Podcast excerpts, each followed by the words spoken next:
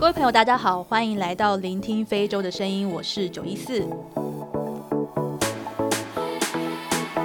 去肯亚看动物呢，如果有做功课的话，可能会有一些特定的目标，或者是当地的导游啊，会推荐你哪些是游客来这边必看的明星动物。那在肯亚的安博塞利国家公园，就有一只让外国游客肯砸三万美金都指明一定要看到的大明星，它叫做 Big Team。那它为什么那么有名呢？其实跟它的外表有很大的关系。它是一个，它是一只大象。那它的特征就是它的象牙，它的象牙长度有超过七英尺，那大概是有两百多公分了。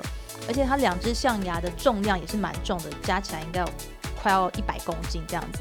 所以跟其他的大象来比，它的象牙是特别的显眼。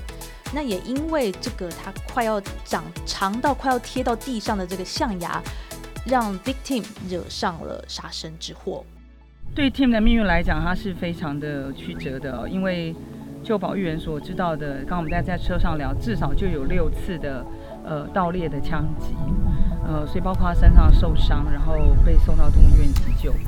呃，但是在今年年初，他不小心呢，因为他年纪比较大，体型比较重，他就掉到这个水里面去了。好在有保育人员，他们一起。How many people to save him up from the water? From the water? Yeah.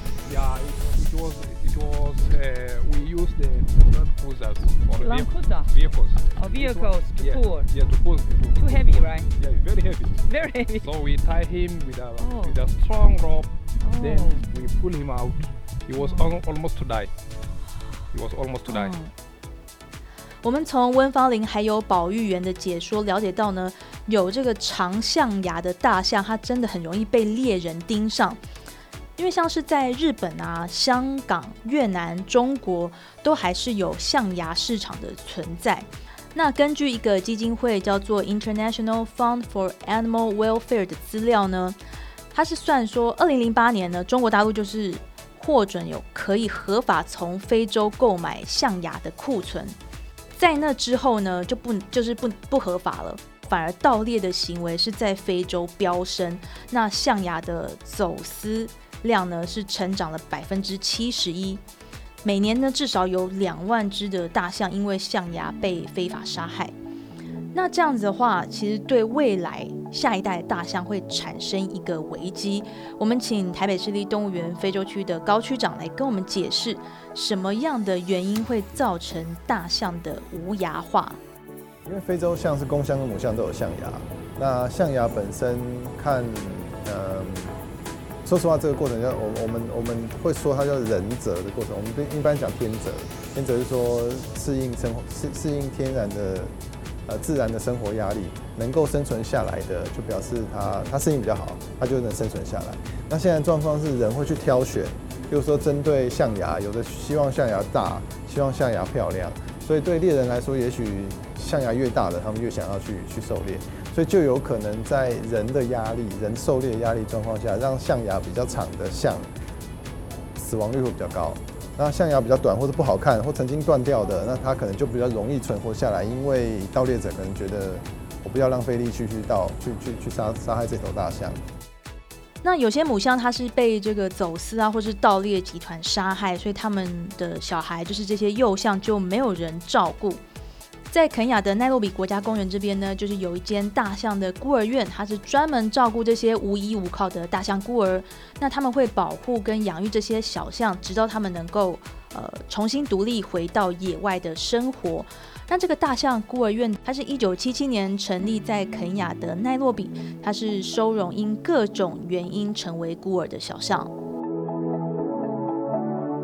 这个大象孤儿院呢，早期在营运的时候是有很多小象是养不活的，因为这些被送来孤儿院的小象，他其实当时是看到他的母亲就是母象被射杀，所以他对人是缺乏信任感的，他不吃人喂食的东西，所以有很多小象因此饿死。那这个孤儿院的这个创办人也是保育专家 Dolphin Shedrick，他特别有。研发出这个适合幼象饮用的这个配方奶奶粉，这样子，让他们可以用呃喝牛奶的方式，然后摄取到营养，然后可以让这些小象能够成长茁壮。那除了呃生理上要特别照顾以外，小象的心理也是要特别的关注，因为这些小象。呃，有有的有些有是被被攻击的，那他被攻击后，他可能会出现类似像创伤后压力症候群 （PTSD） 之类的反应。所以像他们呃有，些孤儿像被送到这边来的时候，其实是没有办法入睡或是精神很惶恐。那保育员就是要整个晚上都在陪他，那要给予他们精神跟呃生理上的照顾。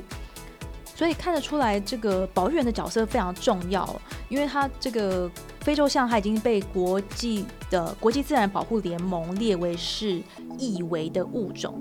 那有这些保育员呢，他们的照护才能让小象重生，然后恢复这个非洲大地的生机。今天我们的节目就进行到这，我们下集再见，拜拜。